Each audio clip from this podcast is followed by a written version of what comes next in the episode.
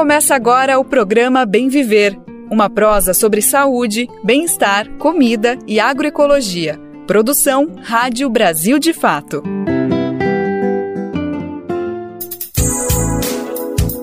Ah, e hoje é sexta-feira, dia 28 de julho de 2023, final de semana chegando. Importante, né, para recarregar as baterias. Mas antes, bora ouvir nosso programa Bem Viver. Aqui quem fica bem informado é você sobre os principais acontecimentos do Brasil e do mundo: políticas públicas, projetos sociais, cultura, saúde, alimentação saudável e muitos outros assuntos importantes. Então vem comigo, aqui é Lucas Weber e eu te convido para irmos juntos e juntas na próxima uma hora no programa Bem bem viver. Mais de 3.500 crianças indígenas de até 4 anos morreram no Brasil durante o governo Bolsonaro. Outro assunto do programa de hoje: o Brasil entra em campo amanhã para jogar contra a França na Copa do Mundo. Vamos aproveitar para debater o futebol feminino com a historiadora Aira Ferreira. E no final do programa tem coluna do Mozart. Brasil de Fato 20 anos. Apoie e lute.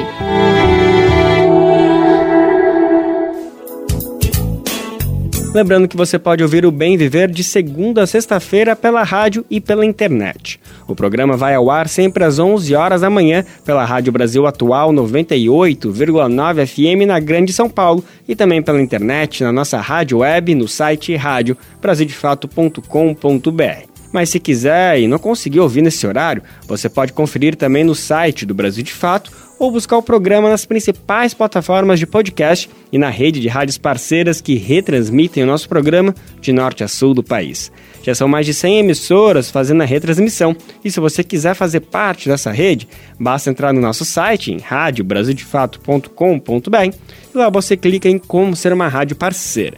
Falando nisso, se você quiser mandar um recadinho pra gente, um oi, um tchau, enfim, o que quiser, uma sugestão de pauta, por exemplo, você pode mandar e-mail para rádio brasildefato.com.br ou se quiser, manda um áudio no Zap, vai? O nosso número é 11 95691 6046. Repetindo, 11 95691 6046. Programa Bem Viver sua edição diária sobre saúde, bem-estar, comida e agroecologia. A gente vai abrir o nosso programa falando dos retrocessos dos direitos indígenas nos últimos anos.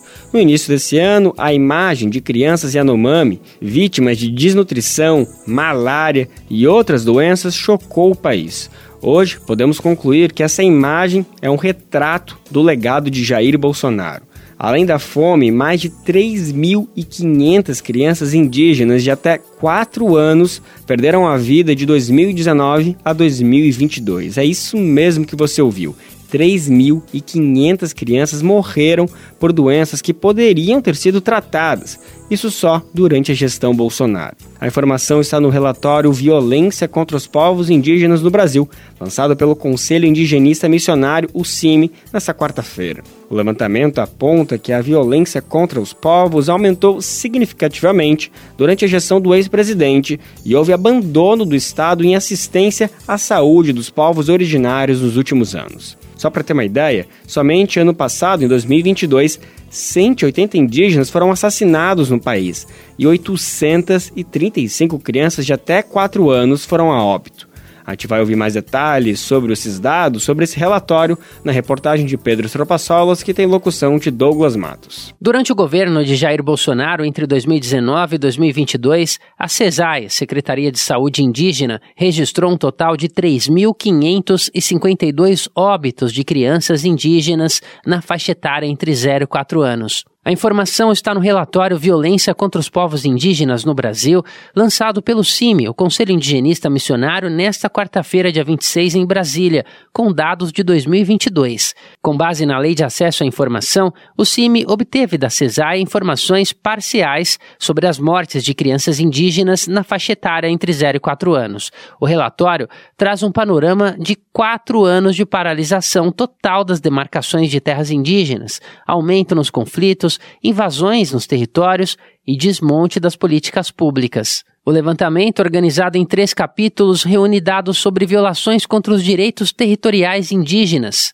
As informações foram obtidas junto a fontes públicas, como a própria CESAI, a Secretaria Especial de Saúde Indígena, o Sistema de Informação sobre Mortalidade e as Secretarias Estaduais de Saúde. Os casos de violência contra os povos indígenas por omissão do poder público, por exemplo, foram sistematizados no relatório e são os que mais surpreendem. É nessa parte que entram os alarmantes dados sobre a desassistência por parte do governo Bolsonaro na área da saúde e a mortalidade das crianças indígenas. Em 2022, a postura anti-indígena do governo passado também se refletiu no aumento de conflitos por direitos territoriais, com 158 registros em todo o país. Já a exploração ilegal de recursos, invasões possessórias e danos ao patrimônio dos indígenas somaram 309 casos, pelo menos em 218 terras indígenas de 25 estados do país. Em relação aos assassinatos em 2022, foram registrados 180 casos em todo o país, assim como nos três anos anteriores, Roraima, Mato Grosso do Sul e Amazonas continuam sendo os estados que registraram o maior número de assassinatos de indígenas. O CIMI levantou no relatório que esses três estados concentram 65% dos homicídios de indígenas registrados entre 2019 e 2022. O Conselho também levantou que os três estados que acumulam os maiores índices de assassinatos de indígenas são os campeões no número de suicídios. Entre 2019 e 2022, foram totalizadas 535 mortes de indígenas por suicídio, sendo 74% delas no Amazonas, no Mato Grosso do Sul e em Roraima. De São Paulo, da Rádio Brasil de Fato, com reportagem de Pedro Estropassolas. Locução: Douglas Matos. A gente vem falando aqui sobre outra ameaça aos povos indígenas que pode piorar ainda mais a situação de demarcação de terras para essas famílias. A gente está falando do marco temporal. Hoje a gente vai ouvir o quarto episódio da série especial da Rádio Nesp sobre o assunto. Nesse capítulo a gente vai entender quais são os riscos do marco temporal, especialmente para os povos indígenas isolados. O repórter Michel Amâncio conversou com especialistas sobre o PL 490, que foi aprovado na Câmara e aguarda a tramitação no Senado. Eles avaliam que o PL pode flexibilizar o contato com indígenas em isolamento voluntário, uma ameaça à sobrevivência dessas comunidades. Vamos conferir agora a reportagem. Informação, Rádio Jornalismo Unesp. Por trás da tese do marco temporal e do PL 490, existe uma discussão antiga sobre disputa por terras no Brasil. E essa discussão, muitas vezes, omite séculos de violência e genocídio praticados contra os povos originários. No ano de 1500, a população indígena no Brasil era de aproximadamente 3 milhões. A estimativa é que a colonização foi responsável pela morte de 70% dessas pessoas. Em 1957, a FUNAI registrou o número mais baixo de indígenas no Brasil. Ao todo eram 70 mil pessoas. Hoje, a população indígena vem crescendo mas o impacto do genocídio fez com que alguns povos escolhessem viver de forma isolada, como explica o antropólogo Paulo Santilli, professor da Unesp de Araraquara. Aqueles povos que preferem viver à distância dos outros segmentos da sociedade envolvente é por escolha, é por opção. Os contatos, historicamente, têm se demonstrado brutais, porque em todos se desencadeiam epidemias, desencadeia também essas formas de exploração econômica degradante, portanto, tanto a perda, a degradação de vida, como também expoliação ou a expropriação territorial. Se esses povos estão isolados, como o Estado brasileiro sabe da existência deles? Marta Azevedo, que é antropóloga, professora da Unicamp e ex-presidente da FUNAI, explica como funciona a identificação dessas comunidades. Os povos em isolamento voluntário, eles não têm como falar qual é o seu próprio território, porque eles estão isolados. Então, o que a gente sabe são sinais que outros povos vizinhos veem sinais no meio da mata, sinais que são vistos às vezes no rio, sinais de encontros sem querer no meio da mata, na beira do rio, enfim, que se dão e esses povos voltam de novo a, a entrar na mata e a ficarem em isolamento voluntário. Então, o que se faz nesse caso, quando tem um povo em isolamento voluntário, interdita-se mais ou menos a área aonde viu-se sinais e deixa essa terra interditada durante um tempo. A interdição é feita pela FUNAI e ela fica durante alguns anos e depois tem que rever se ainda tem sinais de povos em isolamento voluntário ou não. Um estudo do Instituto de Pesquisa Ambiental da Amazônia apontou que as terras indígenas com povos isolados são as mais ameaçadas daquela região. Em caso de aprovação do projeto de lei 490, haveria uma expansão das terras agrícolas em direção a esses territórios de mata nativa. O PL 490, quer dizer, ele é uma ameaça explícita, e no caso do marco temporal, também colocar o ônus para que esses povos que não têm o domínio da nossa língua, muito menos do nosso modo de vida, exigir deles que comprovem com documentos a posse do território num dia específico de décadas atrás, o dia da, da promulgação da Constituição, seria o mesmo que expropriá-los do seu território. A professora Marta também vê o PL como uma ameaça aos povos em isolamento. Então, é claro que sim, que esse PL, se aprovado, ele faria uma destruição, quer dizer, ele, ele seria muito perigoso para os povos em isolamento voluntário, uma vez que ninguém sabe se esses povos em isolamento voluntário estavam antes de 1988, não estavam, onde eles estavam, e para onde foi para onde que vai essa, essa colonização, para onde que vai essa exploração que acontece. Então, é claro que esses povos sofreriam muito. Como mostra a história do Brasil, o contato entre não indígenas e indígenas isolados pode dizimar comunidades inteiras, uma vez que o sistema imunológico desses povos é mais vulnerável a certas doenças. Assim, cabe ao Estado brasileiro a proteção desses povos, como prevê o artigo 231 da Constituição Federal, ao assegurar que os povos indígenas têm o direito de manter sua cultura, identidade e modo de ser. O PL 490 foi aprovado na Câmara dos Deputados em junho e seguiu para discussão no Senado. Também há a previsão de que o Supremo Tribunal Federal retome o julgamento do marco temporal neste segundo semestre de 2023, a partir de agosto. Michel Amâncio, Rádio Unesp FM. No dia em que Marielle Franco faria 44 anos, ontem, quinta-feira, dia 27 de julho, foi lançada uma fotobiografia da vereadora carioca. A publicação marca o legado da ativista que defendia os direitos humanos e a diversidade. As homenagens à trajetória de Marielle Franco aconteceram no Centro e na Maré, comunidade da Zona Norte do Rio de Janeiro. O livro mostra fotos inéditas e declarações de diferentes fases de sua vida, das juventudes, nos bailes funk, na comunidade até a carreira política. Marielle Franco e seu motorista Anderson Gomes foram assassinados no dia 14 de março de 2018.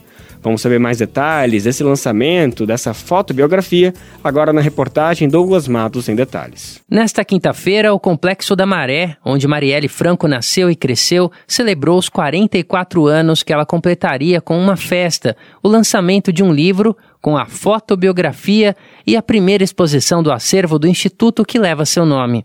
A homenagem ocorre no momento em que vieram à tona novos capítulos da investigação sobre o crime que tirou a vida da vereadora e do motorista Anderson Gomes em março de 2018. A delação premiada do ex-policial Elcio Queiroz, que assumiu a participação dele e de Rony Lessa no assassinato, resultou na prisão de mais uma figura, o ex-bombeiro Maxwell Simões Correa mas não respondeu ainda à pergunta que reverbera há pouco mais de cinco anos quem mandou matar Marielle. Luiara Santos, filha da ex-vereadora, que atualmente tem 25 anos, falou sobre a mãe em postagem nas redes sociais. Abre aspas. Hoje, mesmo que a saudade aperte muito, vamos celebrar a sua memória do jeito que ela fazia, sorrindo, com arte, cultura e muita gente em volta, fecha aspas. As atividades na favela de onde Marielle é cria tiveram apresentações musicais de Ivy Natalhão, o rapper Marechal e Preta Queen Bee Roll. O evento no Centro de Artes da Maré foi divulgado com um carro de som pelas ruas do complexo. Mai Donaria, responsável pelo acervo do Instituto Marielle Franco, falou com o Brasil de Fato sobre a homenagem. A fotobiografia e o acervo de Marielle é construído por pessoas que viram de perto a Mari vivendo e, e, e vibrando e trazendo toda essa, essa energia né, que ela trazia é, em vida. E a gente reúne todo esse material para preservar essa memória, para que ela seja lembrada daqui a 10, 50, 100 anos, por muitas gerações, para que essa memória continue viva, para que as suas pautas continuem vivas, para que tudo isso seja lembrado em muito tempo, para que essa memória seja preservada e essa história não se repita. É para isso que a gente constrói o acervo e é para isso que a gente constrói a fotobiografia. O livro, lançado pela editora Azog Editorial, é organizado pelo Instituto e a vereadora e viúva da ativista Mônica Benício, do PSOL. As fotografias inéditas ou pouco conhecidas são intercaladas com textos de pessoas convidadas, discursos e relatos de Marielle a respeito da sua própria história. Assim como eventos que marcaram o aniversário da ativista em anos anteriores, como a inauguração de uma estátua no centro do Rio, o lançamento de uma história em quadrinhos sobre suas origens e uma live com Elza Soares, a fotobiografia tem o objetivo de conectar o ícone que Marielle se transformou com a memória da caminhada que fez com que, ao longo da vida, ela se engajasse nas pautas que encampou. Da Rádio Brasil de Fato, com reportagem de Gabriela Moncal. Locução: Douglas Matos.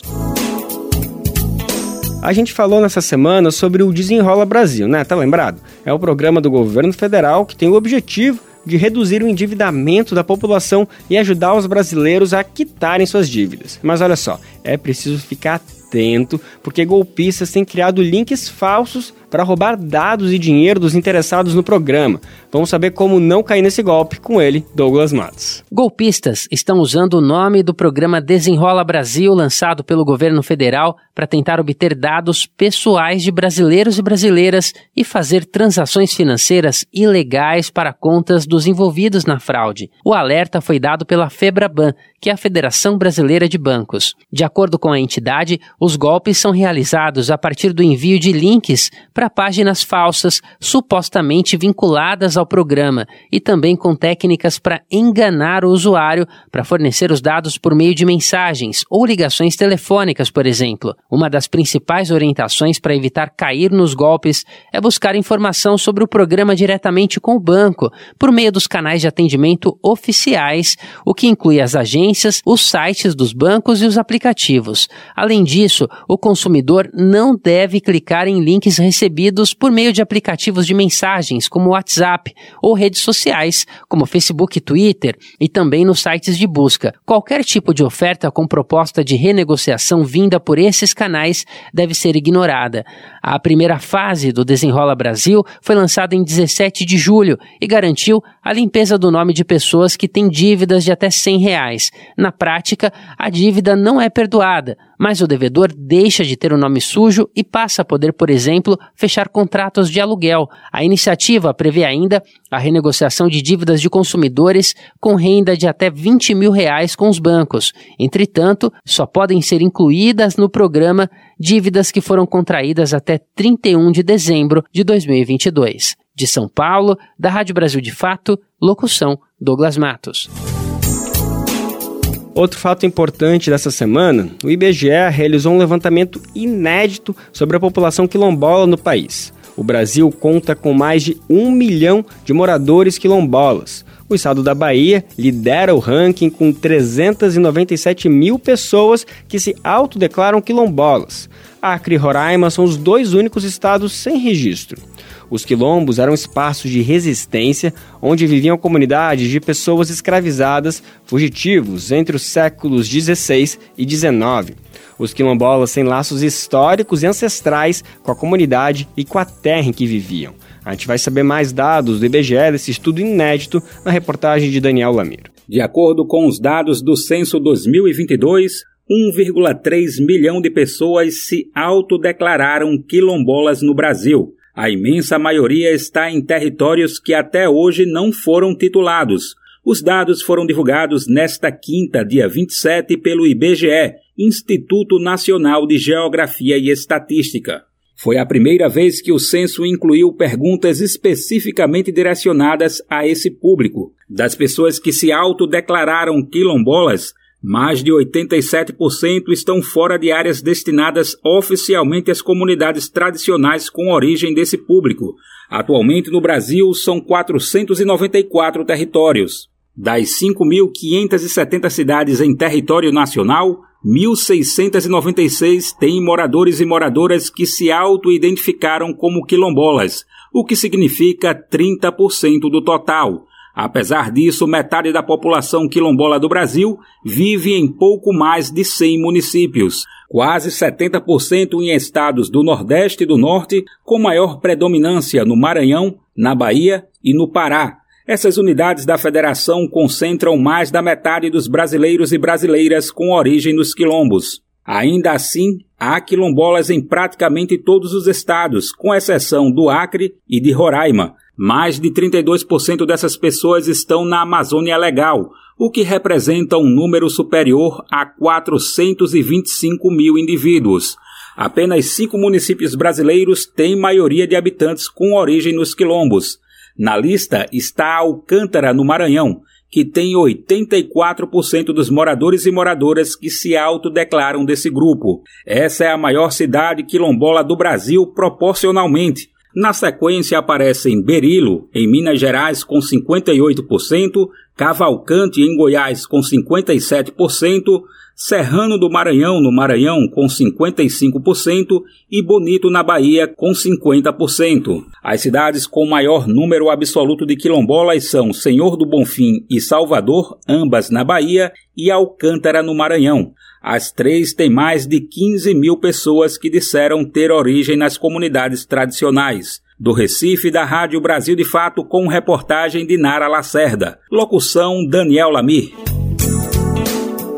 Outra coisa importante, você pode se perguntar por que esses dados são tão importantes, né? Por que, é tão importante referendar esse estudo inédito? É porque é através do censo que são identificadas informações essenciais para o desenvolvimento e implementação de políticas públicas. Ainda sobre o IBGE, bom, o órgão vai ter um novo presidente, é Márcio Potman. O nome do economista foi anunciado na noite dessa quarta-feira e a escolha foi feita pelo presidente Lula e anunciado pelo ministro da Comunicação Paulo Pimenta. Antes mesmo da nomeação, Potman foi atacado com críticas nas redes sociais e nos portais de notícias pelo país. Mas afinal, quem é o presidente do IBGE e qual que é o problema dessa indicação? Quem vai contar essas informações pra gente é Douglas Matos. A ABED, Associação Brasileira de Economistas pela Democracia, publicou uma nota pública em defesa do economista Márcio Postman, que sofreu ataques de figuras da imprensa comercial após ter o nome cotado para assumir a presidência do IBGE, o Instituto Brasileiro de Geografia e Estatística. A entidade que reúne economistas, estudantes e outros profissionais e acadêmicos voltados à área econômica destacou que Postman, abre aspas, tem uma longa carreira acadêmica e profissional e, como é prática dessa carreira, foi ampla e recorrentemente avaliado por seus pares, fecha aspas. Sem citar nomes, a entidade destaca que três textos pretensamente jornalísticos foram publicados com tentativas de desqualificar o trabalho do economista. A nota critica insinuações de que ele, sindicado, poderia manipular índices de inflação. Em texto publicado no jornal O Globo sobre a possível nomeação de Postman, a jornalista Miriam Leitão afirmou que o economista, aspas, fez uma gestão ideológica no IPEA e o fará no IBGE, caso seja confirmado, fecha aspas. Ela afirmou ainda que, abre aspas, um risco é sempre a interferência na metodologia quando os dados não forem favoráveis ao governo, fecha aspas. Também em O Globo, a colunista Malu Gaspar publicou um texto em que afirma que o Ministério do Planejamento teme a nomeação de Postman que é professor de economia da Universidade Estadual de Campinas, a Unicamp, e também da Universidade Federal do ABC, as duas em São Paulo. Postman foi presidente do Instituto de Pesquisa Econômica Aplicado, IPEA, e da Fundação Perseu Abramo. De São Paulo, da Rádio Brasil de Fato, locução Douglas Matos. O FGTS começou a distribuir nesta quinta-feira, ontem, aos trabalhadores o lucro obtido pelo fundo em 2022. Cerca de 132 milhões de trabalhadores serão contemplados nessa partilha e a distribuição vai terminar no dia 31 de julho, segunda-feira que vem. Tem direito a receber quem tinha saldo no FGTS no dia 31 de dezembro de 2022 e o valor é proporcional ao saldo. Segundo o fator de multiplicação proposto pelo Conselho Curador, a cada mil reais em saldo, o cotista vai receber R$ 24,62 como distribuição dos lucros. Para saber se você vai receber, os trabalhadores podem consultar o crédito no extrato da conta do FGTS por meio do aplicativo FGTS, disponível de graça nas lojas de aplicativo do Google e da Apple Store. Vale ressaltar que o dinheiro não pode ser sacado separadamente e que as regras para o saque do FGTS seguem inalteradas, ou seja, pode fazer o saque a pessoa demitida sem justa causa ou que vai comprar um imóvel. Nesta quinta-feira, dia 27 de julho, é o Dia Mundial de Conscientização e Combate ao Câncer de Cabeça e Pescoço. Essa doença é o quinto tipo de câncer mais comum no Brasil, isso de acordo com o Instituto Nacional do Câncer. Ele pode afetar a boca, a garganta, a laringe e outras partes dessa região do corpo. A gente vai entender quais os fatores de risco, como prevenir os sintomas da doença na reportagem da Rádio Agência Nacional. A cada ano, um milhão e meio de novos casos de câncer de cabeça e pescoço são identificados no mundo. São 460 mil mortes por causa da doença, segundo a Organização Mundial da Saúde. Por isso, desde 2014, 27 de julho foi definido como Dia Mundial de Conscientização e Combate ao Câncer de Cabeça e Pescoço. E aqui no Brasil, desde o ano passado, por lei, o mês é considerado o período nacional de combate à doença que aparece nessas duas partes do corpo.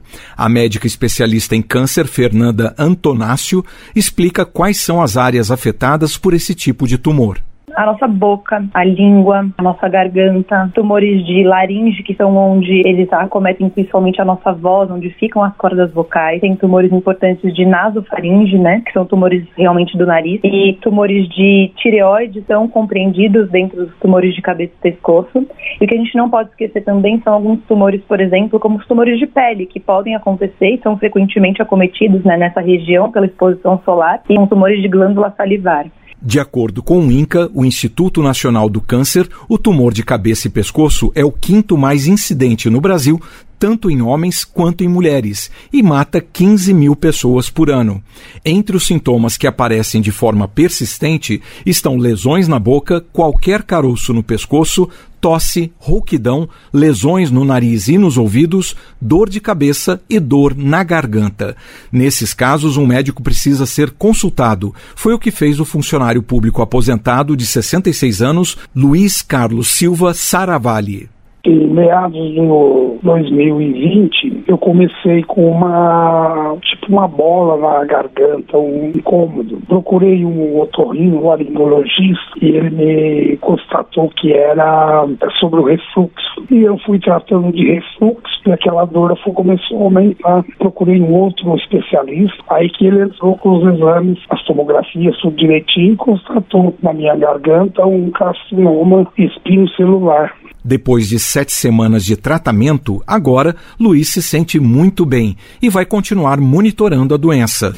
E sobre a causa do tumor, ele afirma que está ligada ao estilo de vida que ele teve por vários anos. Então eu fui alcoólatra por 10 anos e, e, fumante 40 anos. E na hora que esse, esse carcinoma veio, ele veio com lesões. E essa lesão está na garganta e tem já um princípio no pulmão, que esse é fatal. Eu já sabia que ia ter.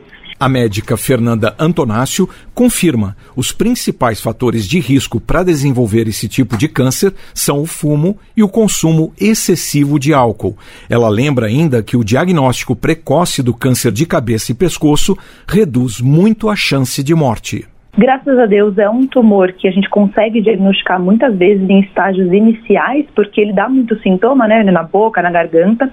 Então a taxa de mortalidade não é a taxa de mortalidade mais alta, como por exemplo a letalidade do câncer de pulmão. Ele é um tumor altamente curável, por isso a importância da conscientização, por isso que é importante a gente se prevenir, fazer o diagnóstico e ficar de olho nessas regiões. A doutora Fernanda dá dicas também para reduzir o risco da doença.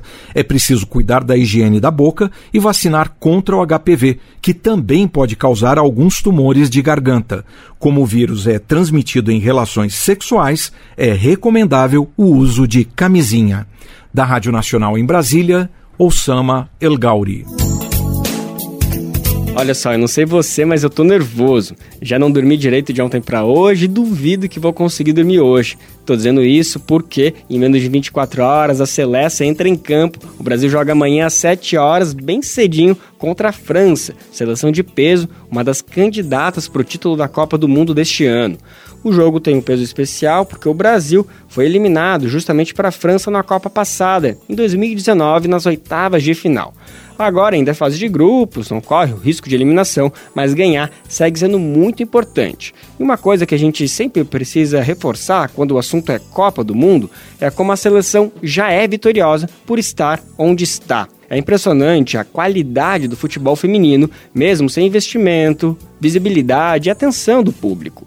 E tem outra coisa: há menos de 40 anos, o futebol feminino era proibido no Brasil. Então a gente torce pela vitória da seleção, mas sabe que só de estar na Copa já é uma grande vitória, já é um campeonato conquistado. Bom, para fazer esse esquenta para o Jogo do Brasil e debater todos esses temas, a gente traz agora para o nosso programa uma conversa especial com Aira Bonfim. Ela é pesquisadora e se denomina uma historiadora do esporte dos episódios mal contados e escondidos sobre os futebols. Quem conversou com ela foi a nossa repórter Nara Lacerda e a gente confere agora a conversa das duas. Quem está com a gente é a Aira Bonfim, historiadora do esporte, pesquisadora, uma autoridade em futebol feminino, em futebol feminista também. Aliás, o Brasil de fato tem tido muito privilégio de conversar com pesquisadoras incríveis nessa área. Aira Bonfim, muito obrigada pela participação aqui na nossa Rádio Brasil. De fato, valeu demais estar voltando aqui com a gente. Eu que agradeço, Nara, toda a oportunidade que a gente tem, né, de comunicar nosso trabalho, nossas pesquisas, nossas lutas. São sempre oportunas, né, porque tem outros ouvintes, tem outros tempos passando, e como boa historiadora, a gente gosta de reavaliar né, o que acontece a cada quatro anos, uma vez que a gente trabalha com futebol. Vamos fazer isso então. Eu queria falar sobre uma conversa que você teve com a gente em 2019, é uma entrevista sobre a história do futebol feminino no Brasil, e, e na época você notou um determinado, você citou esse determinado avanço, né? Daquela Copa em 2019 para o que a gente tinha vivenciado no Mundial anterior, 2015. É, e agora, cara, nesse 2023, eu acho que dá para dizer que avançamos mais, né? Mas no que avançamos, Aira? Sim, eu acho que é nítido, né? E é uma percepção que vai muito além do pesquisador, da, do historiador, ou até mesmo das pessoas que acompanham, né? Esse nicho, né, que é o futebol de mulheres, né, a gente pode até pensar como uma bolha, então acho que essa bolha estourou, né, então se alguém não buscava essas informações, antigamente você não conhecia sobre essa atuação, né, do esporte de alto rendimento principalmente.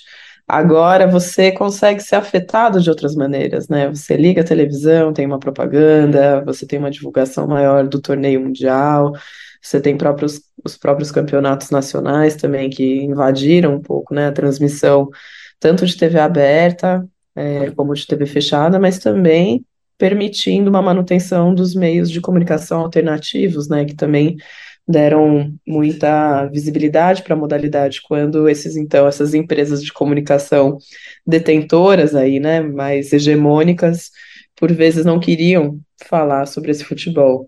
Então, eu não poderia deixar de destacar né, a internet como um veículo muito importante dessa disseminação, de contribuir com a visibilidade para a modalidade que tenta se profissionalizar. Eu acho que ainda é um esforço a ser conquistado, perseguido, é um esforço de educação, uma vez que as meninas ainda não têm tanta acessibilidade no aprendizado desse futebol, e uma é, comunicação talvez de maior qualidade, né, no, no que se trata, que não, não, apenas, não é apenas uma empresa aderindo à modalidade, mas é ela também se reeducando, né, se reeducando com questões e pautas feministas, por exemplo, se reeducando com outras proposições de temas transversais à sociedade, como o próprio racismo, homofobia, né, uma vez que é a partir desse futebol, do futebol de mulheres, que a gente consegue ter é, uma transparência em relação né, à afetividade das próprias jogadoras, então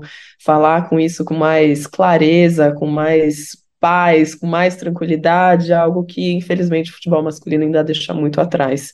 Então eu colocaria internet e consequentemente, né, já desde 2015, os movimentos feministas, os movimentos de mulheres em geral do Brasil e do mundo, né? Então foram eles sim né, que permitiram que a gente tivesse hoje já colhendo frutos de luta, né, nunca foi uma concessão das entidades esportivas, nunca foi uma concessão das empresas patrocinadoras, nunca foi nenhuma concessão masculina dentro desse contexto, né, de um esporte que há 100 anos atrás nasce de homens para, as outro, para outros homens, inclusive homens que pertenciam a uma elite, né, então o futebol ele não nasce popular, ele tem um histórico de lutas, inclusive de lutas masculinas, né? Acho que desde as suas legislações iniciais, a gente já tem interrupções, proibições que não afetaram só as mulheres, mas homens trabalhadores braçais, ou seja, 99,9% da população brasileira, homens negros, é, todos eles tiveram que lutar e negociar esse futebol ao longo né, de, de todo o século XX. Então, acho que a história das mulheres ela é quase que uma tradução de uma oportunidade, de uma educação que a gente pode ter pelo esporte para melhorar a qualidade, não só dos seus atletas, dos seus praticantes, das pessoas que trabalham, mas também da própria população, que ele se torna uma metáfora de liberdade na vida, né? Esperamos que essa empolgação ultrapasse a Copa do Mundo. Mas, enfim, a gente queria falar um pouquinho com você também sobre dois fatos que aconteceram nesses últimos anos, né, desde 2019, e, e que são fatos que, que oficializam determinados compromissos para o futebol feminino aqui no Brasil. Né? Um deles é a obrigatoriedade de que os clubes é, da Série A tenham equivalentes, né? tenham também times femininos.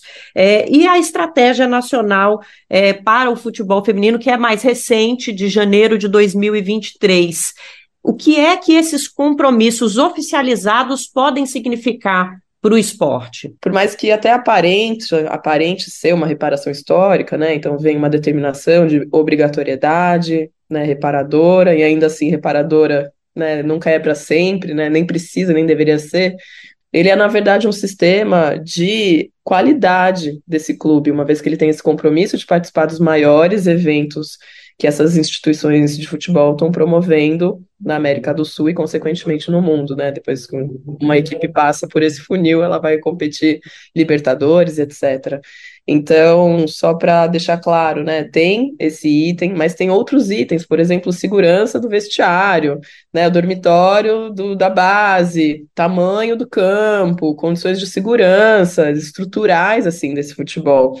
Ou seja, até o momento foi necessário né, revalidar esses compromissos, porque os clubes não estavam é, aportando, né, colocando eles em prática.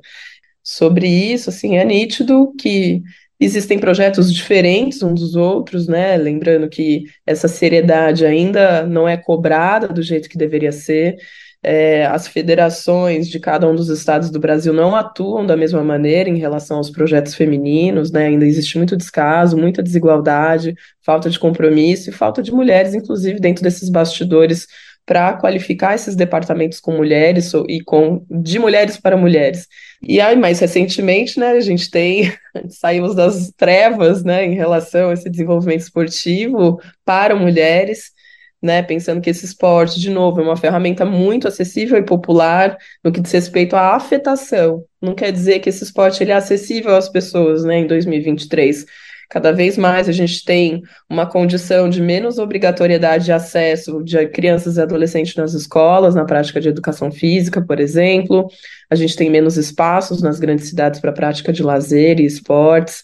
E, de alguma forma, a gente também tem uma cultura é, um pouco reducionista, né, que por vezes só oferece o futebol, não oferece nada, e o futebol talvez seja o mais fácil de se aprender a jogar para oportunizar que crianças experimentem né, modalidades, conheçam esportes, brinquem os esportes e quem sabe, né, por que não se tornem um atleta se quiserem, seja para Olimpíadas, Paralimpíadas e qualquer outra competição nível municipal, regional e tudo isso é muito importante, né, acho que tem um, um ciclo, né, quando a gente reconhece os nossos ídolos, nossos atletas, a gente fomenta a base e é assim que o mundo gira.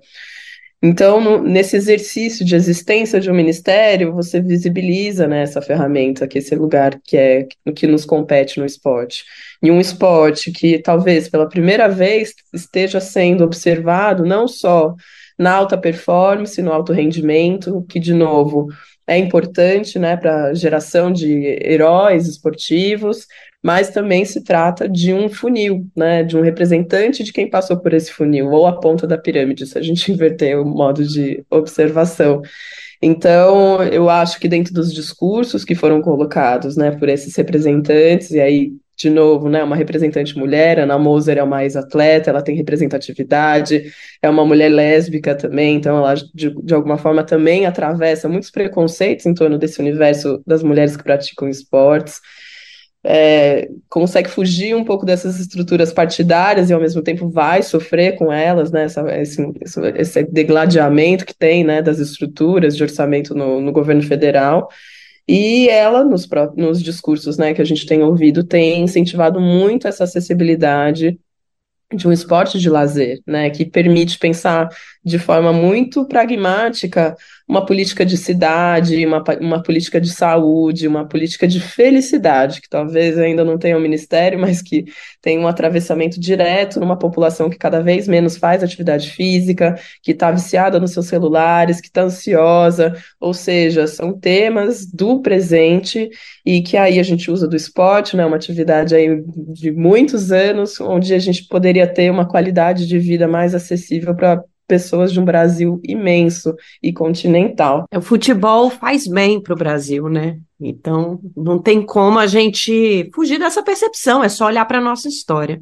Mas Sim. agora eu queria olhar um pouco para o futuro, porque a gente tem discutido muito nesse bom momento, que ainda não é o melhor do futebol feminino no Brasil, é para onde esse, essa modalidade vai qual seria o ideal, o caminho ideal para o futebol feminino é, seguir aqui no Brasil? Imagino que não esse do capitalismo extremamente uhum. exacerbado que a gente observa na modalidade masculina, né, Aira? É, como historiadora, né, uma grande dificuldade da gente pensar os futuros, né? No entanto, eu acho que a gente, quando estuda o passado, a gente tem capacidade, assim, né, de fazer análises mais críticas, né, sobre esse lugar onde, onde a gente poderia chegar, né, acho que esse, é, essa é a minha contribuição. Então, nesse sentido, acho que a gente tem capacidade de ser muito mais criativo do que o que já foi entregue em relação ao futebol masculino, né, então, é, eu acho que, de alguma forma, anarquizando um pouco o capital gerado por esses futebols, né, eu acho que existe um capital simbólico atribuído ao futebol de mulheres que talvez o futebol masculino esteja muito aquém. Né? Então, para além de recursos e dinheiros, parcerias e patrocinadores, eu acredito num futebol onde a gente possa humanizar as pessoas a partir dele, sejam as pessoas que estão dentro dele e reconhecer a humanidade delas, lembrando que dentro dessa história, né? A gente tem mulheres periféricas, pretas, lésbicas, representantes do Nordeste, recebendo protagonismos, né? Que talvez em muitas áreas da sociedade a gente não consiga fazer. E aí esse futebol se torna é, uma metáfora para esse exercício de liberdade, seja de um passado recente que é, enfim, né, essa oficialidade do futebol feminino se dá no final da década de 80, então esses reconhecimentos, mesmo que atrasados de uma geração pioneira que ainda está viva, mas ao mesmo tempo né, não desfruta de uma aposentadoria, né, que, enfim, dirige ônibus, cuida de lixo e nada em contra, né, em detrimento dessas profissões, mas numa oportunidade da gente reconhecer mulheres protagonistas, uma vez que isso também é uma novidade, né, o feminismo nos permite é, olhar para o tempo perdido, né, é, possibilitar é, reinaugurarmos né, nós mesmas de outra maneira, ou seja, com menos rivalidade, com mais empatia em relação às trajetórias das pessoas. É, a partir disso também, olhando para os futuros, né, eu acho que é um futebol libertário, né, então mulheres podem ser o que elas bem entenderem a partir dessa profissão. De novo, as redes sociais permitiram, né, a gente reconhecer essas mulheres nessas diferenças, e acho que talvez seja esse público, né, feminino que tem transformado esse futebol, né, muitas vezes esse futebol feminino, se o futebol masculino há 100 anos atrás foi feito de homens para homens, há pouquíssimo tempo atrás, esse futebol feminino, ele também foi idealizado para consumo masculino. Então não era à toa que houve tanta sexualização, né, um silenciamento em torno da sexualidade, das escolhas, né, que essas, que essas mulheres tinham, né, uma higienização, né, da, da identidade dessas mulheres, que são violências igualmente simbólicas, e hoje acho que a gente tem condições de superar essas violências e provocar, então, que essas características, que esses lugares, né, todos eles sejam é, reinaugurados e homenageados, né? A partir de uma mulher negra que faz três gols numa abertura de Copa, por exemplo, eu acho que uma mulher do Maranhão é, são, são exemplos dessa capacidade. É, eu acho que também existe uma tensão né, nessa estrutura, né, uma estrutura que passa por um mercado, um, um mercado que ainda é machista, misógino, excludente, elitista, e que talvez a gente tenha assim muita dificuldade daqui para frente para reavaliar o quanto a gente consegue caminhar e qualificar uma estrutura profissionalizante para uma mulher que queira viver dessa vida de atleta. É, e provocar algo mais resistente, né, que, que tenha esse trânsito social como a gente vive nos dias de hoje. Então, acho que nenhuma conquista é dada, né, todas elas de alguma forma são tensionadas o tempo inteiro, a história nos ensina isso. Né? Essas mulheres, as brasileiras, já conquistaram muitas coisas no futebol e quase que nos permitiu esquecer. Né? Então, brasileiras já encheram o estádio do Pacaembu com 80 mil pessoas em 1940 e por vezes a gente quase é, negligenciou e apagou essas histórias. Então, eu acho que esse futebol é muito oportuno para a gente não esquecer das nossas histórias, não esquecer das violências, não esquecer das proibições que passam por ela, das transversalidades que envolve, né, ser uma brasileira jogar bola, ser uma mulher no mundo jogar bola, pensar né, a, a, formação das nossas crianças. Então, o futebol feminino não é só para meninas, o futebol feminino ele pode ser uma grande ferramenta de melhoria da qualidade das crianças e crianças que são o nosso futuro, no final das contas. Né? Então, é, quando alguém liga uma televisão e pode assistir uma Copa do Mundo, eu, acho que tem muitas mensagens colocadas ali, mensagens inclusive de pensar o que, que a gente quer, o que, que a gente ainda continua fazendo errado. Então, se em 41, durante o Estado Novo, a gente proíbe esse futebol no país do futebol, obviamente que o país do futebol vai se tornar ainda décadas seguintes. Em 2023, a gente é um país com maior quantidade de legislações no nível municipal, estadual e federal que proíbe pessoas trans de competirem profissionalmente e, e dentro da estrutura amadora. Então, eu acho que a festa é boa, mas a luta continua. Eu, óbvio que não quero continuar a vida inteira lutando, eu espero daqui quatro anos a gente tá tendo dias de glória aqui, né? Quero também uma conquista, eu quero essa taça para gente, eu quero um torneio sendo realizado nesse Brasil, uma vez que a gente investiu muito do nosso sangue, da nossa energia, dos nossos recursos para construir milhões de estádios. E eu acho que então um futebol que nos permite é, conversar sobre todas essas questões sociais, ele é um futebol muito potente, masculino que aprenda conosco. Opa, é isso, é isso. Aira Bonfim, historiadora do esporte, mais uma vez com o Brasil de Fato, falando sobre o nosso futebol feminino nesta Copa do Mundo. Espero voltar a falar contigo antes do próximo Mundial, mas que no próximo, quando a gente sente para fazer essa avaliação, a gente esteja festejando muito mais do que lutando. Obrigada, hum, Aira, valeu, viu? Eu que agradeço, Nara. E vai, Brasil. É isso. Você que ficou com a gente, obrigada também. E aqui de São Paulo, da Rádio Brasil de Fato, Nara Lacerda. Lembrando que o Brasil entra em campo amanhã, a partida é válida pela segunda rodada da fase de grupos da Copa e o jogo é às 7 horas da manhã, então eu aconselho já dormir no sofá. E agora é a hora do nosso colunista Moza Benedito. Quem aí nunca passou um perrengue de dinheiro, ficou naquela época das chamadas vacas magras? Levanta a mão, vai. Trabalhar mais, fazer empréstimo no banco? Bom, a gente vai buscando saída para os problemas, mas muitas vezes acaba se enrolando ainda mais no buraco, né? E quais os itens de primeira necessidade? Isso varia de cada pessoa, né? Vamos entender essa situação. Quem conta mais pra gente é o Moser Benedito. Colunistas Brasil de Fato com Moza Benedito, escritor, geógrafo e contador de causos. Eu costumo dizer que minha vida, em termos de grana, é cheia de altos e baixos. Os baixos, quer dizer, a falta de dinheiro, foram mais prolongados do que os períodos de vacas gordas. Quando vim morar em São Paulo, com 16 anos de idade, arrumei um emprego em que ganhava 13 mil cruzeiros, e o salário mínimo era 21 mil. Então, ganhava pouco mais que meio salário mínimo, não dava nem para cobrir a minha despesa fixa. Tinha que fazer hora extra todos os dias para completar a renda. Trabalhava nove horas por dia, de segunda a sexta, e nos sábados, às vezes, esticava até as 10 da noite. Assim, dava para sobreviver, mas não para repor as roupas e os sapatos, que eu ficando sem condições de uso. Meus sapatos, numa época, quase não tinham sola, tinha um buracão embaixo.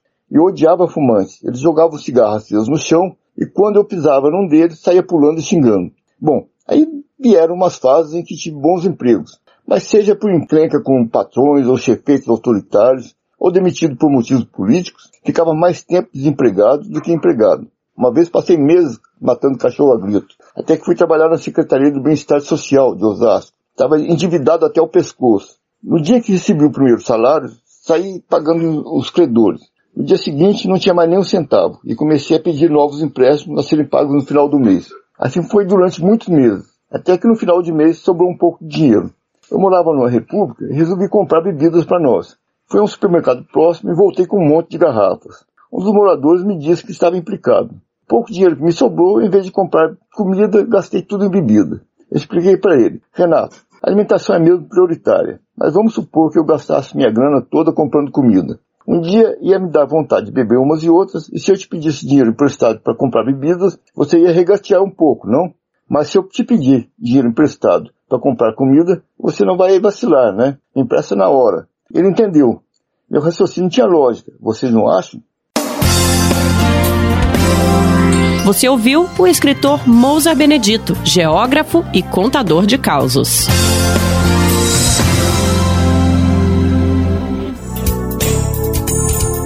E para encerrar o programa, vamos de mosaico cultural. Você já deve ter lido ou ouvido falar de Guimarães Rosa, autor do livro clássico da literatura brasileira Grandes Sertões Vereda. Imagina então só ter a possibilidade de conhecer os caminhos que Guimarães Rosa trilhou em Minas Gerais. Essa é a proposta da jornada literária O Caminho do Sertão, que percorre 186 quilômetros entre a geografia e os povos do sertão da obra rosiana. A gente vai conhecer mais desse projeto agora na reportagem de Annelise Moreira.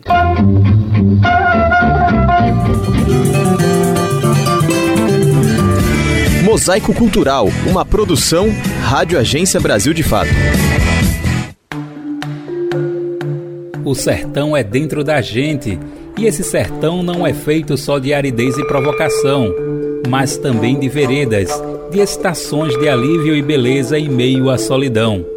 Guimarães Rosa. Água da palavra, água calada pura, água da palavra, água de rosa dura, proa da silêncio nosso Pai.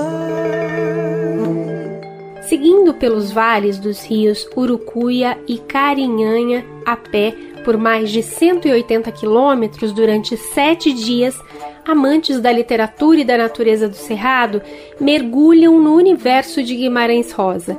A imersão no sertão do escritor acontece no norte e noroeste de Minas Gerais por meio da obra, mas também da cultura descrita nos livros do autor. Quem promove essa experiência literária e cultural dos saberes de povos tradicionais desta região é o Caminho do Sertão. Michael Douglas é voluntário do Instituto Rósias, entidade organizadora do projeto. A principal importância é que a obra de Guimarães Rosa é o principal patrimônio imaterial da vasta região conhecida como Sertão Mineiro. E como tal, se bem trabalhado, pode impactar positivamente o fortalecimento da noção de identidade do território e ainda pode promover a melhoria da autoestima do povo sertanejo. Ao se perceber retratado como maestria numa obra literária que literalmente levou o sertão ao mundo. No caso particular do Caminho do Sertão, A obra fundamenta, ilustra e promove o turismo de base comunitária. Meio a meio rio, por entre as árvores da vida, o rio, rio, rio, por sob a risca da canoa, rio, viu. O escritor João Guimarães Rosa nasceu em Codisburgo, Minas Gerais, em 27 de junho de 1908. Além de ser escritor, também cursou medicina. Seu primeiro livro de contos é Sagarana, de 1946, e seu único romance, Grande Sertão Veredas, foi publicado em 1956. O escritor foi eleito para a Academia Brasileira de Letras em 1963 e morreu em 1967. É um autor conhecido pela sua genialidade na invenção de palavras, os chamados neologismos, com estruturas narrativas também nada tradicionais e pela linguagem poética e o regionalismo atrelado a temas universais. A obra de João Guimarães Rosa deu voz aos desvalidos do sertão, ao sertanejo, aos idosos, aos doentes, aos loucos, à mulher, aos bandidos, aos bêbados, à criança, aos animais e mesmo aos elementos da natureza. A obra revela a percepção de que a tarefa para que o sertão e seu povo tenham voz e sua vez ainda está inacabada. Nesse momento de expansão do agro e do hidronegócio, da insegurança hídrica, da violência crescente no campo brasileiro, da evasão da juventude, do envelhecimento da população rural, do aquecimento e das mudanças climáticas, essa tarefa ganha novas e urgentes dimensões. Segundo Michael, a rota socioecoliterária do Caminho do Sertão surge a partir de ações de desenvolvimento regional, gestadas no início do ano 2000 a partir de uma necessidade de geração de renda e empregos para as comunidades da região.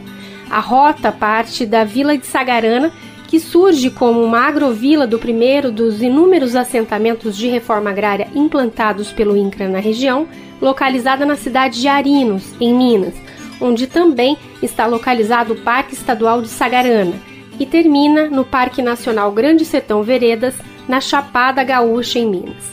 O participante pode fazer parte deste caminho, que foi realizado pelo personagem central do livro Grande Sertão Veredas, além de conhecer também a cultura dos sertanejos de Minas. Durante essa rota de 186 quilômetros, os caminhantes fazem uma parte do percurso que Robaldo e seu bando de jagunços percorre em busca do liso do Sussuarão.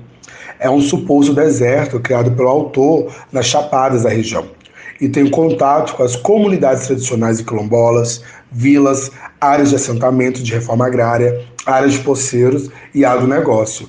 Durante sete dias, vive um pouco dos saberes e fazeres do sertão mineiro. O participante pode conhecer a sabedoria dos povos do Cerrado, como a do mestre raizeiro Argemiro. É o figo duro. A raiz dele é bom para quem tem problema de figo, rim, arranca a raiz dele, maceta ela e põe de molho e pode beber água. E o fruto dele também come quando está maduro. O Caminho do Sertão ocorre uma vez ao ano. Os caminhantes são selecionados por meio de um edital. Durante esse processo, conhecerão os candidatos de forma profunda e compreenderão as relações afetivas que foram e poderão ser desenvolvidas com a obra de Guimarães e o território. Esse processo é feito em duas etapas, em que na primeira é respondido um formulário e a segunda é a leitura de carta das intenções, é uma carta escrita de próprio punho pelo interessado e enviado via correios. Após um denso processo de leitura das cartas e do formulário, a equipe organizadora seleciona os candidatos para edição anual. Só se pode viver perto de outro e conhecer outra pessoa sem perigo de ódio se a gente tem amor. Qualquer amor já é um pouquinho de saúde, um descanso na loucura. Eu moro na roça, ia, ia. Eu nunca morei na cidade. Eu compro o jornal da manhã que é pra saber das novidades. De Minas Gerais para a Rádio Brasil de Fato, Annelise Moreira.